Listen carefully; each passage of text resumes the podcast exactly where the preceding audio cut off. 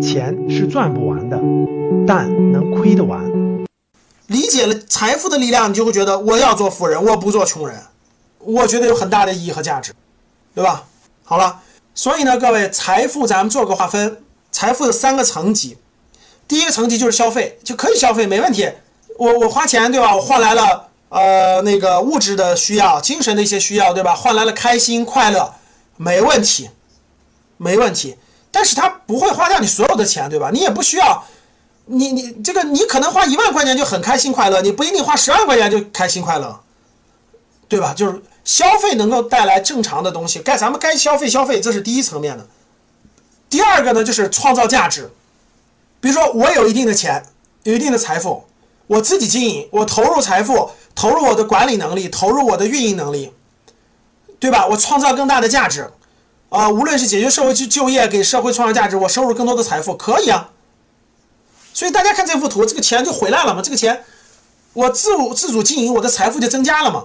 财富增加以后，同样的，你一部分可以用于消费，你另外一部分又可以用于再投入、再生产，对吧？你完全可以还有一部分让它产生更长久的力量，更大的力量，对。还有一种情况是什么呢？我有钱，我创造价值，但是我不参与这个经营管理，我只做股东，对吧？我只做股东，我通过基金也好，通过股票也好，我只做股东，我只投资，产生更大的价值，就是我刚才讲的，它是资产，它是资产，这个财富就变成了资产，资产给我带来更多的分红，给我带来更多的价值。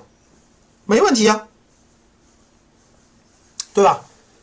所以呢，你要让你的家族、让你的孩子、让所有人明白，各位，财富是有层层级的，不是所有的钱都要用于消费的，一部分我们可以消费，没问题。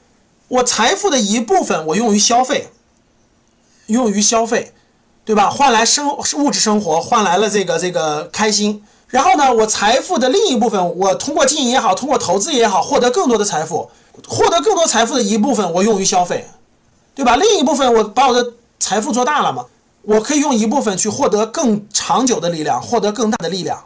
其实这样，你的财富会越滚越大，你的财富会越来越多。投资这个地方，创造价值这个地方，财富会越来越多。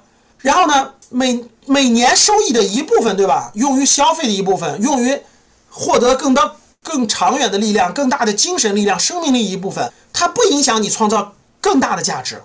所以，大家可以通过这幅图去找到你的财富的去向，做好资产的配置，就是就是这幅图，对吧？每年增增量部分的多少用于消费，每年增余多少用于每年增等等，就可以划分出来了。所以，懂得金钱的力量，各位懂得金钱的力量啊，就会珍惜财富，对财富就会尊重。懂得金钱的力量啊，就会珍惜财富，对财富尊重。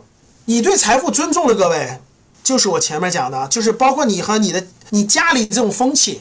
你对财富尊重了，你就你就让孩子明白，用于用于消费的只是一小部分，我们可以用更多的财富去产生更大的价值，变成更多的财富。我们还可以用一部分财富去让它传承更久的力量，做些让生命力更强大的事情。支撑家族的成长，所以这就是懂得金钱的力量，就会珍惜财富，对财富就会尊重。